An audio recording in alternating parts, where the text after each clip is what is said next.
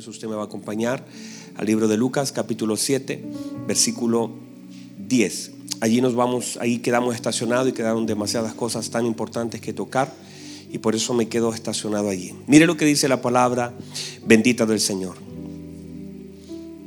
Dice así, después que hubo terminado todas sus palabras al pueblo que le oía, entró en Capernaum. Y el siervo de un centurión, a quien éste quería mucho, estaba enfermo y a punto de morir. Cuando el centurión oyó hablar de Jesús, le envió unos ancianos de los judíos rogándole que viniese y sanase a su siervo. Y ellos vinieron a Jesús y le rogaron con solicitud diciendo, es digno de que le concedas esto, porque ama a nuestra nación y nos edificó una sinagoga. Y Jesús fue con ellos, pero cuando ya no estaba lejos de la casa, el centurión envió a él unos amigos, diciéndole, Señor, no te molestes, pues no soy digno que entres bajo mi techo por lo que ni aún me tuve por digno de venir a ti, pero di la palabra y mi siervo será sano. Porque también yo soy hombre puesto bajo autoridad y tengo soldados a mis órdenes. Y digo a este ve y va, y al otro ven y viene, y a mi siervo haz esto y lo hace. Al oír esto Jesús se maravilló de él y volviéndose dijo a la gente que le seguía, os digo que ni aún en Israel he hallado tanta fe. Y al regresar a la casa los que habían sido enviados hallaron sano al siervo que había estado enfermo. Muy bien, qué hermosa palabra, ¿verdad? Tome asiento, por favor.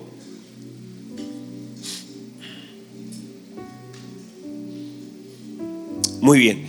Eh, cuando nosotros comenzamos a hablar de, esta palabra, inmediatamente nos tenemos que enfocar en un hombre y algunas características de este hombre que son sobresalientes. Algunas de ellas, por ejemplo, nosotros notamos en esta escritura que es un hombre de fe, que el Señor mismo dice, no he hallado tanta fe ni siquiera en Israel. Se espera que uno pudiera hallar fe en Israel, porque Israel nace, ¿cierto? Usted sabe que Israel nace bajo la paternidad de un hombre que tenía fe. O sea, toda la descendencia de Abraham se espera que aquellas personas que están naciendo de mis lomos puedan también tener ciertas características. Y como el apóstol Pablo le dice, lo que habitaba en tu abuela, lo que habitaba en tu madre, también habita en ti, en Timoteo, se espera que también uno, uno sea un depósito. Hay muchas cosas que se fueron perdiendo. Cuando uno estudia la escritura, por ejemplo, estudia Josué, uno ve que Josué era un hombre tan, tan, tan fuerte en el Señor, que amó, que sirvió tanto al Señor, pero termina los últimos días de Josué diciendo que el pueblo y los que seguían de la generación de Josué no conocían a Dios, ni las obras que el Señor había hecho en ellos. Y es triste porque uno podría decir, ¿qué pasó aquí? ¿Qué pasó con la transferencia de las cosas importantes para la vida de nuestros hijos? Y a veces es que tal vez nos vamos enfocando en cosas superficiales y las cosas tan importantes no las transmitimos. Y a veces lo que vivimos comienza a afectar lo que creemos. Por ejemplo, en la vida de Gedeón, usted va a notar que Gedeón, a pesar de que estaba con ciertas cosas en su corazón que estaban dañándole, a pesar de que habían ciertas cosas en la vida de Gedeón que estaban como medias, medias, medias confundidas, a pesar que en la vida de Gedeón todavía habían situaciones donde, donde él tenía conflicto, donde estaba viviendo en una cueva, donde estaba recogiendo trigo en un lagar, en un lugar donde debían haber uvas, él estaba en un, eh, recogiendo trigo, unas cosas extrañas, y donde el padre ya incluso estaba adorando a Baal y había levantado un, lugar de adoración a Baal, pero aún así el Padre en algún momento fue transmitiéndole algunas cosas que el Señor hizo en la vida de todos los judíos, a tal punto que en un momento Gedeón le dice al ángel, le dice, ¿y dónde están todas las obras que nuestros padres nos han contado de las maravillas que el Señor hizo? Quiere decir que a pesar de todo lo que estaban viviendo, Gedeón guardaba en su corazón algunas cosas que el Padre le había transmitido a pesar de lo que ellos ahora estaban viviendo. Este es el principio. Entender que algunas cosas que nosotros vivimos ahora no pueden determinar, y escúcheme bien, no importa lo que nosotros estemos viviendo, no determinan el poder de Dios, ni el amor de Dios, ni la gracia de Dios, ni todo lo que nosotros entendemos y conocemos del Señor, o sea, lo que yo vivo no determina lo que Dios es. Y usted no puede transmitir equivocadamente algo, no puede no dejar de hablar de aquellas cosas que Dios hace, aún así usted en este preciso momento no las esté viviendo. Por ejemplo, usted podría hoy día estar enfermo y todavía podría pararse delante de sus hijos y decirle, hijo, Dios tiene poder para sanar. Usted podría ahora mismo estar en un momento complicadito de, escasez, de algunas dificultades económicas y debería pararse delante de su casa y decir, el Señor es nuestro proveedor. Aún así usted abra las puertas de su despensa y eso esté medio vacidito, usted puede decir a, a sus hijos, porque ahí está la gracia de la transmisión de las convicciones, no de las condiciones, porque la gente tiende a transmitir una condición y no una convicción. A veces a nuestros hijos les transmitimos nuestra condición, nuestro dolor, lo, que nos falta, lo que nos duele, y nuestros hijos comienzan a llenarse de aquellas cosas que simplemente son pasajeras y son condiciones. Entonces no les sembramos principios, sino que les sembramos dolor y condiciones pasajeras. Y, la idea de nosotros como padre y nosotros como hijo de Dios, en cualquier lugar donde nosotros seamos sembrados, en nuestro trabajo, en nuestra casa, en nuestros estudios, en cualquier lugar donde estemos, que podamos ser capaces de transmitir convicciones, principios bíblicos, aún así en algún momento de nuestra vida no sean en una verdad, en ese caso presente. Aunque yo no lo vea hoy, no quiere decir que no, sea una verdad presente. Que yo ahora mismo esté, por ejemplo, enfermo, no, no le quita a la palabra autoridad de que el Señor es nuestro sanador y que el Señor tiene poder para sanarnos y que pueda hacer que yo esté viviendo una leve tribulación momentánea.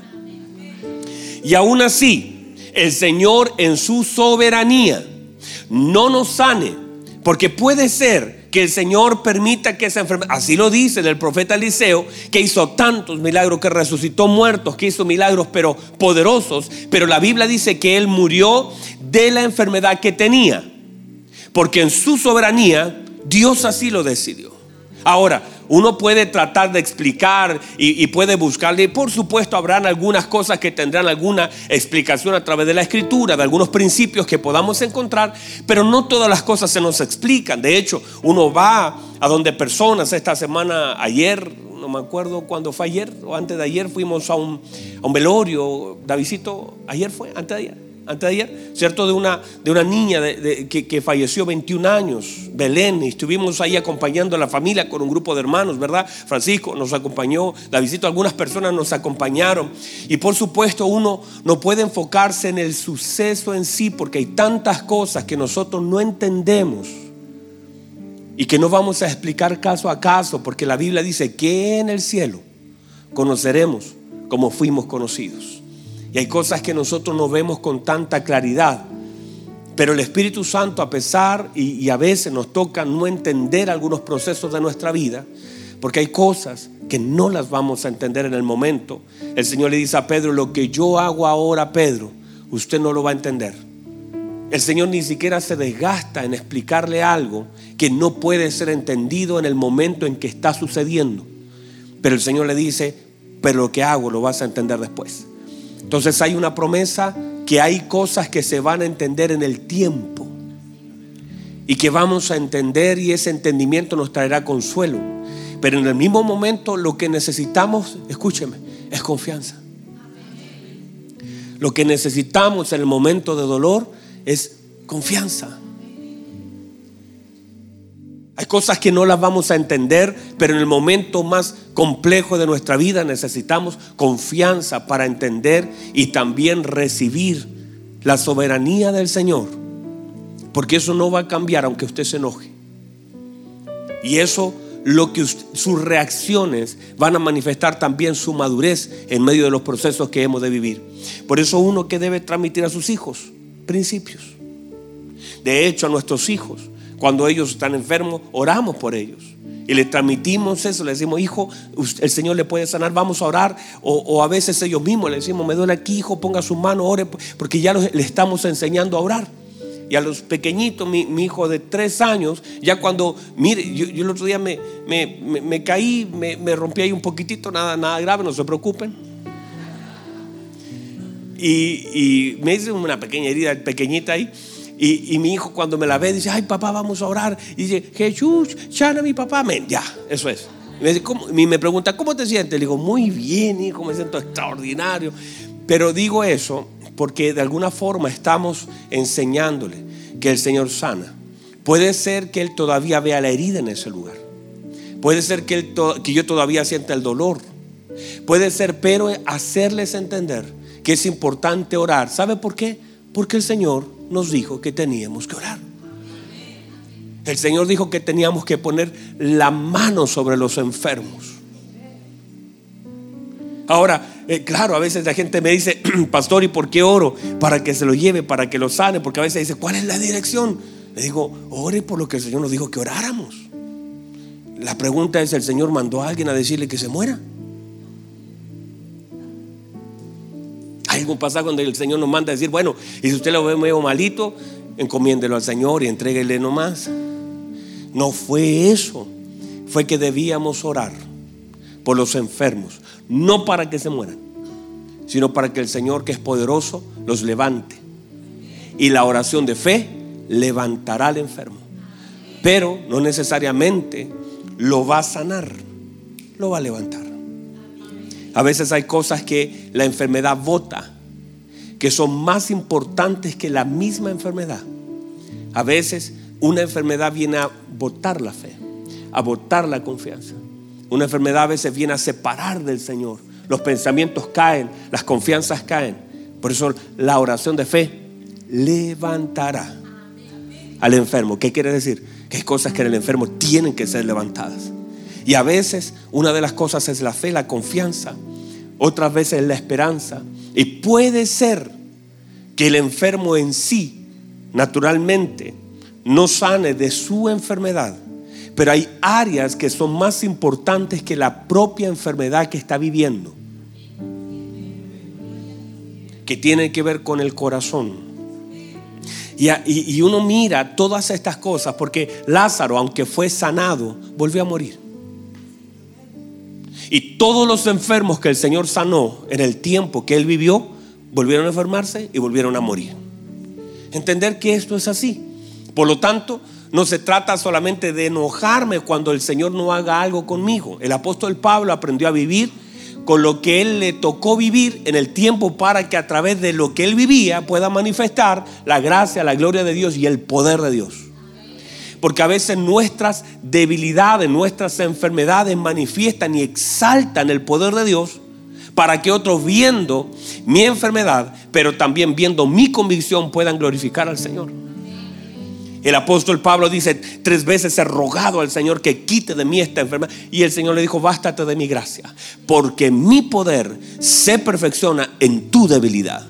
Entonces, entender que en algunos casos, por causa de el Señor manifestar y ver mi debilidad en medio de una enfermedad, el Señor todavía se puede glorificar y puede fortalecernos en medio de nuestras debilidades. Y esto es entonces aprender a transmitir verdades eternas a pesar que en mí la cosa sea distinta. Porque no quiere decir que una verdad no sea eterna y una verdad no sea presente, a pesar de que ahora yo esté viviendo algo completamente diferente por un periodo de tiempo. El Señor sana. El Señor tiene poder para sanar. El Señor tiene poder para sanar. Y si usted está enfermo, el Señor tiene poder para sanar. O sea, lo que dicen aquellos hebreos, nuestro Dios puede librarnos del horno de fuego. Si no nos libra, no vamos a explicar por qué no nos libra. Solo sabemos que Él puede librarnos. Y no nos vamos a arrodillar porque el Señor puede librarnos. Ahora, si Él decide hacer otra cosa, es su soberanía. Por eso el mismo Señor Jesucristo dijo, si puedes, haz que yo pase esta copa, no la beba pero que no se haga mi voluntad. No voy a poner mis deseos por sobre y no voy a orar en contra de la voluntad de mi Padre. ¿Está claro? Entonces, entender la importancia que tiene la transmisión, no de la condición, sino la transmisión de las convicciones. Transmitir mis convicciones es más trascendente que transmitir una condición. Y que nuestros hijos aprendan a recibir. Por eso digo, cuando hablamos, el Señor, estoy solamente tomando el, primer puntito, que se trata de, de que el Señor define que en Israel nos encontró algo que por una transmisión natural se tendría que tener. Israel tendría que haber sido una, un pueblo lleno de fe, porque el padre de Israel, Abraham, era el padre de la fe. Se definió, pero algo en el camino fue mermando esa fe. Y por eso vemos a un pueblo medio debilucho, medio, medio, eh, medio dudoso. Vemos a un pueblo débil porque un pueblo que no tiene la capacidad de agradar a Dios porque sin fe es imposible. Entonces ellos ofrecían sacrificio, ellos iban al templo, se reunían en sinagogas, pero no tenían fe. ¿Cómo vas a agradar al Señor sin fe? Por eso el Señor dice, y se maravilló que un centurión que era romano tuviera más fe que personas que habían vivido bajo una gloria de transmisión de cosas gloriosas que vivieron y que tendrían que haber tenido un nivel de fe completamente distinto. Entonces, número uno, están aquí, ¿verdad? No los veo, no los siento. Los veo un poquito calladitos, pero entonces lo primero, número uno, es que él era un hombre de fe. Voy a decir varias características a la vez y luego vamos a comenzar con algunos puntos más importantes. número dos, que amaba, mire por favor, él dice que quería a su siervo, pero que amaba a Israel. Número tres, que por amor y fe construyó una sinagoga. Número cuatro, un hombre que tenía amigos y relaciones sanas y productivas. Número 5, un hombre de buen testimonio. Número 6, un hombre humilde. Número 7, un hombre rico. Número 8, un hombre de autoridad. Número 9, un hombre romano y de corte militar. Y número 10, una capacidad de oír y entender. Oír y entender. Porque una de las cosas es aprender a entender las cosas que oímos. Usted podría estar acá escuchando un mensaje y no entender nada de lo que está. Y no tiene sentido. Sentarse a oír un mensaje que no lo podemos entender. Entonces, déjeme dar algunos principios que van a marcar la vida de este hombre que nos van a servir a nosotros. Número uno, el primer principio que vamos a tocar de todo. Ahora usted dice, pastor, ya lleva media hora predicando, va a tocar el primer principio. Tranquilo. No se, no se asusten. El primer principio es que aquellas personas incluso que aman a Dios y que tienen fe, aún tienen que lidiar con muchas cosas. O sea, la fe y el amor no te hacen inmunes a los procesos que tienes que enfrentar. Otra vez, la fe y el amor no nos hacen inmunes. Tenemos, a pesar de que tengamos fe y a pesar que tengamos mucho amor, aún así tendremos que enfrentar muchos procesos. Y en esa casa, aunque usted sea una casa de fe, casas, entienda el primer concepto de casa que aparece en la escritura, no son cuatro paredes levantadas. La primera casa que tiene que llenarse de fe es esta casa. No son los sillones, no son el living, no son el comedor, no. Esta es la casa que tiene que llenarse de fe. Mi casa se tiene que llenar de fe. Yo soy la casa donde tiene que habitar fe. Entonces la primera casa es esta. Y decir que hay muchas cosas a veces en la casa de hombres de fe, en la casa de hombres de fe, que pueden estar siendo tocadas. Muchos hombres que aman a Dios pueden todavía tener áreas de su vida enfermas. Este hombre dice, en mi casa hay alguien que está enfermo, algo en mi casa está enfermo. A pesar de que este hombre era rico, tenía amor, tenía fe. Alexis era un hombre de autoridad. Todavía había cosas que él tenía que lidiar. Que el dinero no podían cambiar. Que cosas que él por la autoridad que tenía, míreme, yo lo voy a hablar en el tercer servicio, pero quiero solamente decirles esto. Hay cosas que por causa de la autoridad cuando tu autoridad, porque él dice, yo soy un hombre puesto bajo autoridad, tengo autoridad. Pero aunque tengo autoridad, hay cosas donde mi autoridad no alcanza. Soy un hombre de autoridad, pero hay ciertos niveles de autoridad donde mi autoridad no alcanza. Yo tengo, le digo a este ve, a este vaya, a este venga y ellos obedecen. Pero hay cosas que aunque tengo autoridad sobre otros, a veces falta autoridad sobre mi casa. Tengo autoridad en el trabajo, pero no tengo autoridad sobre mi casa.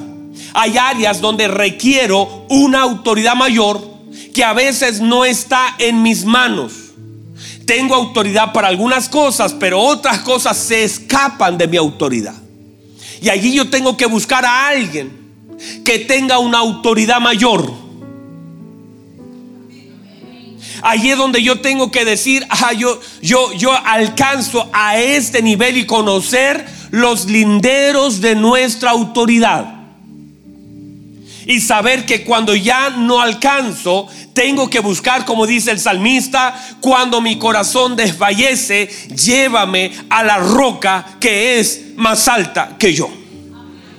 Tengo que buscar un lugar de mayor altura porque mi autoridad no alcanza para las cosas que están enfermas y que por yo soy un hombre de autoridad, reconozco, entiendo cuáles son mis límites de autoridad, sé lo que tengo que hacer, sé dónde tengo que ir, sé los linderos, mi autoridad, sé hasta dónde llego, pero hay cosas en las cuales yo no ya no yo sobrepasan mi autoridad y tengo que buscar una roca que sea más alta que yo. Porque desde esa roca que es más alta que yo, las cosas cambian. Pero tengo que ser llevado. Llévame, dice el salmista. Yo no puedo ir. Yo no conozco la dirección. Yo no me puedo subir. Pero si usted me lleva, lléveme en el tiempo de angustia. Lléveme.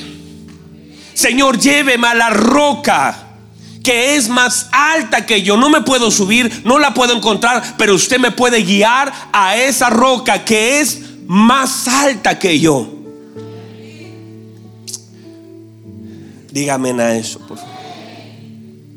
Mire, porque el salmista lo está diciendo desde la esfera del dolor. Cuando yo esté en angustia, dice, eso lo dice el Salmo 61, versículo 2. Cuando yo esté en angustia, lléveme cuando mi corazón desfallezca, lléveme. Porque hay un momento donde ni siquiera puedes ir tú. No puedes caminar, a veces el dolor nos paraliza. Y usted va a notar gente que corre, está bien, pero hay un momento donde por causa del dolor, de la angustia, ¿sabe lo que hace el, el dolor y la angustia? Te inmovilizan. De hecho, usted va a notar gente que cuando está metida en un profundo dolor, está con los brazos caídos, su camino empieza a ser un poquito más lento. ¿Por qué? Porque el dolor te paraliza. De hecho, hay gente que por causa del dolor se estanca. El dolor tiene ese poder y autoridad sobre la gente. Las estancan. A veces las estancan en un tiempo, en un momento, en una temporada. Y quedan allí sin poder moverse. Yo recuerdo un día estando en el hospital, viviendo toda la situación de, Miguelito que, que, todos nosotros como congregación vivimos. Yo recuerdo que estaba Miguelito en el pabellón y yo estaba sentado en el pasillo yo estaba estancado, yo estaba dolido, yo estaba herido en mi corazón. Y yo estaba ahí. ¿Y sabe lo que sentía? Yo no tenía ganas ni de caminar. Y estaba esperando que saliera Miguelito del pabellón y veía a la gente caminar. Y veía a los niños correr. Y veía a la gente avanzar. Y yo no tenía ganas de, ni siquiera ni, de caminar ni de moverme del lugar. Porque el dolor te estanca. Y, tú ves como la gente sigue su camino. Porque cuando tú estás con ánimo de recuerdan a Elías, recuerdan. Ayúdeme, recuerdan a Elías. Elías se quedó debajo de un enebro. A causa del dolor, ¿quién se queda debajo de un enebro en pleno desierto? Un hombre que no tiene fuerzas para seguir caminando. Y se sentó bajo un enebro y ahí se estancó. Ahí dijo, Señor, mátame y se quedó dormido. Si tú quieres morir, ese es el mejor lugar. En pleno desierto, bajo un enebro. Cuando despierte, quizás te pilló la noche, Cuando despiertes quizás ya, ya, ya, eh, quedaste eh, o insolado o congelado. Pero ahí estás debajo de un enebro. Pero cuando el Señor lo alimentó, dice que corrió y caminó 40 días y 40 noches. Porque cuando la presencia del Señor llega a tu vida, y cuando te comienza el Señor a alimentar, tiene deseo de correr, tiene deseo de caminar. Por eso la Biblia dice, los que esperan en Jehová tendrán nuevas fuerzas, correrán y no se cansarán, caminarán y no se fatigarán, levantarán alas como de águila. Y eso es lo que la gente necesita, comenzar avanzar. Y eso manifiesta que la presencia de Dios está en un lugar. Porque siempre que la presencia de Dios está en un lugar, te hace avanzar. Moisés, ¿qué haces clamando a mí? Avanza. Avanza. Ah, pero Señor, mira cómo está. Avance, Moisés. Eso se va a abrir delante de sus ojos. Pero no se estanque. Avance. Mire que el Señor pudo haber hecho. Míreme, míreme. Puede ser que el Señor haya dicho, si vas a estar 40 años, ¿qué sentido tienes que camines? Dando vueltas, ¿qué sentido tienes que camines? Mejor te estacionas, eh, formas una casa, levantas un supermercado en pleno desierto. Si te vas, vas a estar 40 años no tiene sentido seguir caminando a menos que el Señor para el Señor sea tan importante que comiences a movilizarte por causa de la unción que está sobre ti, que seas capaz de avanzar que no te vayas a estancar y cada cierto tiempo se estacionaban, armaban sus carpas, armaban sus tiendas y en un momento cuando ellos, ellos no podían acomodarse mucho tiempo porque inmediatamente la nube comenzaba a avanzar, las trompetas, los chofar comenzaban a, asomar, a sonar y tenían que levantarse, eh, desarmar las tiendas y comenzar a avanzar con la nube porque el Señor quiere a su pueblo en movimiento. Aún así usted diga, pero ¿qué sentido tiene si vamos a avanzar un kilómetro, vamos a volver a estacionar, vamos a volver? Porque el sentido del Señor es no detenerte, que no te estaciones en medio del desierto, que tengas mentalidad de avanzar, de continuar. No importa las cosas que estés viviendo, tienes que avanzar. Irás sembrando, pero irás llorando, pero vas a avanzar. No te vas a estacionar, las lágrimas no te pueden estacionar. Tienes que avanzar, sigue sembrando aunque esté llorando, sigue caminando. No te vayas a detener. Sigue avanzando, sigue creyendo, sigue corriendo, sigue caminando. No te vayas a detener. Ese es, como el Señor empujándonos. Y es como, como el sentido que el Señor tiene para con nosotros. Entiéndanse, por favor, que el dolor nos estaciona. El dolor nos inmoviliza. ¿No le ha pasado un día?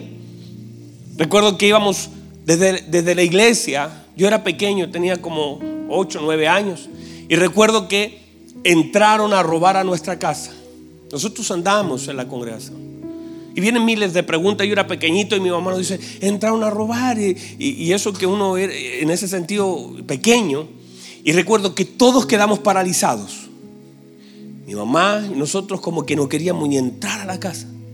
Ahora no, no solo porque hubiese alguien adentro, sino que el dolor, un día había un incendio y también nosotros pensamos que era nuestra casa y, y no podíamos ni caminar, era como que nuestros pies hacían agua. Cuando tú vas a médico y tienes que recibir una noticia, como que ni siquiera, porque el dolor te estaciona, el dolor te inmoviliza. No sé si hay alguien acá. Es como que el dolor genera una inmovilidad, eh, te, generan los músculos en tu deseo. Y es allí donde nosotros estamos. ¿Por qué? No importa a veces cuánta fe nosotros tenemos, ni cuánto amor tenemos. Hay cosas. A veces aún en las casas de hombres de fe, de mujeres de fe, que comienzan a ser afectadas. Y es allí donde debemos pensar, mírenme, que hay cosas en nuestra casa, en nuestro hogar, en nuestra vida, inclusive que puedan estar siendo afectadas. Y cómo afectan nuestra vida cuando cosas que amamos son tocadas. Usted puede escuchar noticias, usted puede oír, pero es muy distinto cuando a usted tocan cosas que para usted son importantes. ¿Cómo afecta la manera de vivir? Cuando aquellas cosas que amamos son tocadas en nuestra vida. Cuando aquello que nosotros hemos amado tanto de pronto es tocado, no hay nada más fuerte que afecte nuestro corazón cuando aquellas cosas que amamos son tocadas. Y ahí es allí donde aparece la prueba de nuestra fe que viene justamente por causa de aquellas cosas que amamos. De hecho, de hecho, se me acaba de terminar mi tiempo. Y escuche, déjeme ir cerrando con esto. Abraham es padre de la fe. ¿Por qué? Porque fue probado en aquellas cosas que él amaba. Es lo único que en un momento le habló al Señor. El Señor llega para decirle, Abraham, yo te voy a bendecir. Y Abraham sabe lo que le dice. ¿Y quién me va a heredar? Abraham no estaba enfocado en cuánto iba a recibir, ni cuánta plata le iban a dar, ni cuánto ganado iba a tener. No, no, no. Él dijo, ¿quién me va a heredar? Este, este Eliezer, mi siervo. Yo lo que necesito es un hijo. Y todo el amor de Abraham, incluso su cambio de nombre, de Abraham a Abraham, padre de multitudes, fue orientado hacia un hijo. Y después de una promesa, pasaron 25 años para que él recibiera esa promesa. Y él tuvo que esperar, porque justamente ser padre también demandaba, porque la fe también tiene que ver con esperar con fe. Y él esperó 25 años y cuando recibe la promesa, después de la manifestación de la fe. Y él creyó aún así su cuerpo. Él se miraba tal vez en un espejo. Ya yo estoy viejito, esto es imposible. Mi mujer es estéril. Ya teniendo, siendo joven no podía tener hijos. Y ahora siendo vieja. Ahora ya que pasaron los años sobre ella. El Señor me hace una promesa. Pero es justamente el desafío de la fe del Señor sobre un hombre que le creyó. Y ahora cuando él más aún recibe la promesa a su hijo, a su Isaac. El Señor le dice, deme a su hijo, a quien usted ama. Porque a veces aquellas cosas que amamos, cuando son tocadas, manifiestan nuestra verdadera fe. De hecho, es exactamente lo mismo que le pasó al Señor. El amor de Dios fue manifestado por aquello que él más amaba, su Hijo unigénito Jesucristo. De tal manera amó que dio a su Hijo. Porque siempre la manifestación del amor será cuando lo que amamos es tocado. Por eso cuando uno ve la historia de Job, lo que él amaba fue tocado. Lo que él tenía. Porque lo que él amaba era Dios. No había mucho entendimiento. Él quizás hablaba cosas que no entendía, pero lo que sí él hacía era amar profundamente a Dios. Y todo fue tocado. Y el Señor sabía que aunque tocara todo lo que él tenía y todo lo que él era, había un amor profundo y genuino. No basado en lo que él tenía, no basado en lo que Dios le había dado, sino basado en lo que Dios era para él. Y el Señor empieza a sacarle cosas y manifiesta un amor genuino, no basado en cosas, sino basado en el verdadero amor que uno le tiene a Dios aún así algunas cosas en nuestra vida sean quitadas. Porque allí se manifiesta el verdadero amor. Es fácil amar a Dios cuando se nos suma. Pero a veces se vuelve difícil amar a Dios cuando hay cosas que se comienzan a restar de nuestra vida. Y allí manifestamos el verdadero amor a nuestro Dios. Póngase en pie, por favor.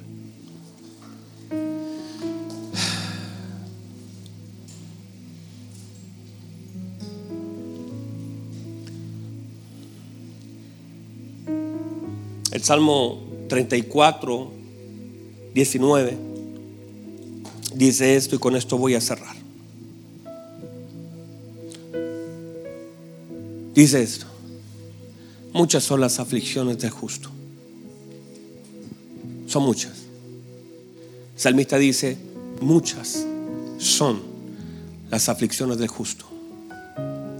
Pero de todas ellas lo librará el Señor. Son muchas. Y en la medida cuando se habla de, una, de, un justo, en realidad, y usted sigue leyendo, habla, habla de Cristo. Habla de que sus huesos no serán quebrados los próximos salmos, los próximos versículos de ese salmo. Sin embargo, nosotros también, por causa de ser hijos del Señor, viviremos muchas aflicciones. No estoy aquí para decirle que de hoy en adelante la cosa, no, no, no. Estoy, estoy aquí para decirle muchas son las aflicciones del justo. Y le estoy hablando de un hombre que tenía fe, que amaba, que construyó, que era rico, que, que era jefe, que eran muchas cosas, y aún así vivió tantas y un momento complicado en su vida, que era tener algo enfermo, que su autoridad no alcanzaba para poder cambiarlo. Pero cuando tu autoridad no alcanza y cuando tu fe ya tiene un límite, porque tu fe necesita un conector, no es una fe ciega, es una fe enfocada. Tú puedes creer, pero necesitas en quién creer. Ese hombre, aunque era un romano con fe, necesitaba un elemento que no lo tenía Roma. Un elemento que no había en Israel hasta que Cristo apareció. Siempre él fue un hombre de fe. Pero ahora conecta con quien puede activar aquellas cosas que él no podía. Un hombre de autoridad. Dice, yo soy de autoridad, pero no me comparo con su autoridad. Yo soy un hombre puesto bajo autoridad. Le digo a este, a este. Pero ahora a este nivel ya no llego. Necesito a alguien más grande. Alguien mayor. Y a veces intencionalmente los desafíos de la fe son, muchos mayor, son mucho más grandes que nosotros. Y necesitamos conectar con alguien mayor. Y es allí donde aparece la figura de Cristo. Nada más grande que Cristo nada más grande que nuestro Señor. Y es allí donde usted tiene que saber que para usted ya quedó muy alto y usted dice yo no alcanzo, pero la fe te hace alcanzar. Y la conexión correcta tiene respuestas correctas. Muchas son las aflicciones del justo. Y usted puede tener mucha fe. Usted puede tener mucho amor. Y usted puede ser una persona correcta, de buen testimonio. Mire lo que dice ese hombre, la gente lo quería. Y aún así, vivir ciertos momentos tan complejos en su propia vida, donde hay áreas que están muriendo, áreas que están agonizantes. Y es allí donde el Señor manifiesta su gracia. Donde el Señor, porque hay algo, cuando las cosas comienzan a moverse, lo que te puede afirmar es la fe. Claudita, lo que te puede afirmar es la fe. Hace dos días atrás fuimos a enterrar a su sobrina de 21 años, a Claudita. Le pido que ore por ella, por su familia. 21 años. Fuimos en el cementerio hace dos días atrás. Muy complejo. Llegué ese día en la noche, el día jueves, a decirle a la familia, no vengo a explicarle nada. No puedo explicarlo. Porque aunque iba en el auto diciendo, Señor, ¿qué les digo? Hay cosas que ni siquiera sabes qué decir. En un momento que no tienes, ¿qué vas a decir? Pero tienes que tomar la palabra. Y sueltas la palabra. Y la palabra se encarga de llegar a las casas que están afectadas. Y tú sueltas la palabra. Y la palabra tiene el poder de tocar una casa. Y la palabra y lo que está en mi casa puede ser levantado, puede ser sanado. Y lo dije al principio, la sanidad más grande no es que el cuerpo, que la pierna me funcione, no. Algo en mí tiene que ser sanado. Porque todos vamos a volver a enfermarnos. El día llegará donde tendremos que partir. Pero hay cosas que tienen que ser sanadas. Aún así, yo muera por una enfermedad, puedo morir sano. Porque lo más de todos moriremos de algo. Y todos los que estamos aquí en un momento, tristemente tendremos que partir. Todos. A menos que el Señor no venga antes. Pero todos. Sin embargo, lo más importante es partir sanos. Aún así muramos enfermos. Porque la sanidad más importante no es la de este cuerpo, que no. Es acá. Hay gente que, que muere enferma, herida, lastimada, llena de dolor, llena de resentimiento llena de rencor. Hay gente que, hay gente que dice que, que lo que sostiene su vida es el rencor, es que tiene que reconciliarse. Hay gente que muere enferma, con relaciones quebradas, con vidas quebradas. Lo más importante no es, no es solamente morir sanos, sino vivir sanos. Que nuestra vida sea sana, con relaciones sanas, con relaciones fructíferas, con un corazón sano. Muchas son las aflicciones del justo, pero de todas ellas lo liberará el Señor. ¿Cómo lo hará? A través de su gracia, a través de su amor.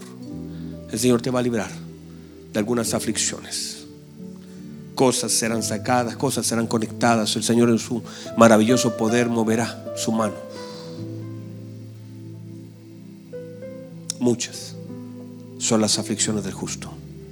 Débora, muchas. Pero de todas ellas lo liberará el Señor. Poderoso es Dios para librarte. Cierra tus ojos un momento, por favor. Padre, estoy delante, Señor, de la congregación y no solamente delante de ellos, también delante de su presencia y delante de hermanos que a través de la señal de internet o a través de una pantalla nos ven. Y justamente estamos también a dos días de haber vivido un momento tan duro, la familia de Claudita. Pero Señor, hay una promesa tan grande que cubre todo ese dolor. Que muchas son las aflicciones del justo, pero de todas ellas nos librará el Señor. Y esa promesa nos cubre, nos llena. Y a veces las aflicciones están en toda dirección. Aflicciones laborales, aflicciones familiares, aflicciones en salud, aflicciones económicas, aflicciones en relaciones, aflicciones por todos lados, Señor.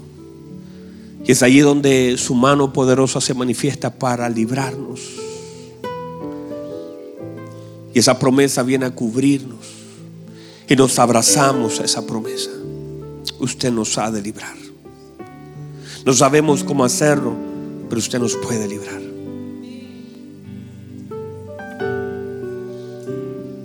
Vamos, levante sus manos un momento delante de la presencia del Señor.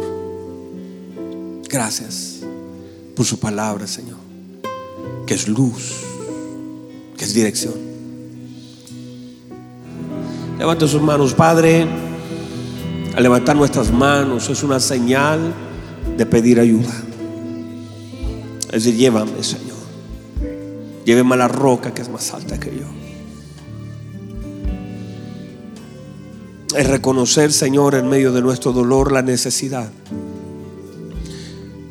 es en medio de esa lucidez que usted nos permite darnos cuenta que no podemos solos y que a veces tenemos autoridad hacia afuera, pero poca autoridad hacia adentro, que hay cosas que se escapan de mis manos, pero nunca se escapan de las suyas. Señor, ayúdanos, ayúdenos. Señor, oro por mis hermanos, por mi vida y por mis hermanos, por aquellos que están pasando dolor, aflicción, quebranto y creo, Señor, que usted nos puede librar. No sé de dónde, no sé cómo, no sé cuándo, pero usted lo puede hacer. El profeta dijo, no veréis lluvia, no veréis viento, pero esos estanques serán llenos de agua.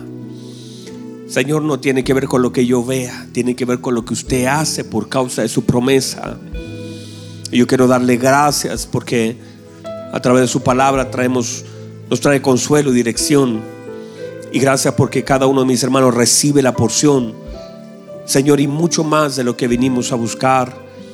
Y a pesar de nuestra fe, y a pesar de nuestra autoridad, y a pesar de nuestro amor, seguimos toda la vida necesitando de su presencia en nuestra casa, de la palabra que es soltada sobre nuestra casa, esa palabra que puede transformar nuestra casa, esa palabra que puede quitar la enfermedad de nuestra casa, esa palabra que puede quitar el dolor de nuestra casa. Gracias, Señor. Quiero orar por mis hermanos, por aquellos que están en dolor, en aflicción, sobre todo la vida de Claudita y toda su familia. Oramos, Señor, en favor de ellos. Oramos, Señor, creyendo que poderoso es usted para librarle de esas aflicciones del corazón. Padre, oramos por Angie, en el nombre de Jesús, que está pasando también un momento difícil, para que afirme su corazón allá en Osorno, en el nombre de Jesús. Así, Señor, como este hombre dijo, di la palabra. Y aunque tú estés fuera, la palabra tiene poder para entrar. Y Señor, a mil kilómetros de distancia oro por la vida de Angie en el nombre de Jesús. Oro para que su fe no falte. Oro para que usted toque su vientre en el nombre de Jesús de una forma poderosa. Oro, Señor, para que usted, Señor, haga, Señor, que esas contracciones se detengan y que nazca ese bebé en su tiempo. Poderoso es usted para hacerlo, Señor. Padre, quizá nuestra mano no está sobre su vida, pero su mano, Padre, su mano alcanza la fe, estira la mano de aquellos que creemos para tocar allí donde nosotros no estamos. Gracias, Señor. Y sobre cada familia que está aquí, Señor, que su mano alcance para tocar esa vida. Así oramos, así creemos, Señor, y confiamos y descansamos en usted con todo nuestro corazón. Lo hacemos creyendo en el nombre de nuestro Señor Jesucristo. Amén. Llamen, ¿qué tal si todos juntos? ¿Qué tal si honramos al Señor con este aplauso? En gratitud, en gloria. Bueno es el Señor. Gracias, Señor. Amén. Puede recibir la palabra. Yo siento que el Señor nos ha hablado esta mañana. Este, este servicio le digo a los hermanos, normalmente, aunque a veces en servicios posteriores, a veces le digo a otra persona, digo, este es mío. Yo tengo que predicar siempre, siento una, una gracia tan especial al poder soltar una palabra de mañana. Es una gracia tan especial. Así que usted reciba la palabra del Señor. Guarde la palabra del Señor. Vive la palabra del Señor. Confíe en la palabra del Señor. La palabra tiene el poder para llegar y entrar donde usted no puede entrar. Suelte la palabra en el nombre de Jesús sobre sus hijos. De pronto su hijo le cierra el cuarto y dice, bueno, no me deja de entrar a mí, pero la palabra puede entrar. Hay gente que dice, no me hables, no me hables de eso. Usted dice, bueno, yo no te voy a hablar, mi palabra no llegará a tu oído, pero le hablaré. Le hablaré a tu casa en el nombre de Jesús. Y usted hable, suelta la palabra y aunque tape sus oídos, tape sus ojos, la palabra puede llegar allá. Usted no puede llegar.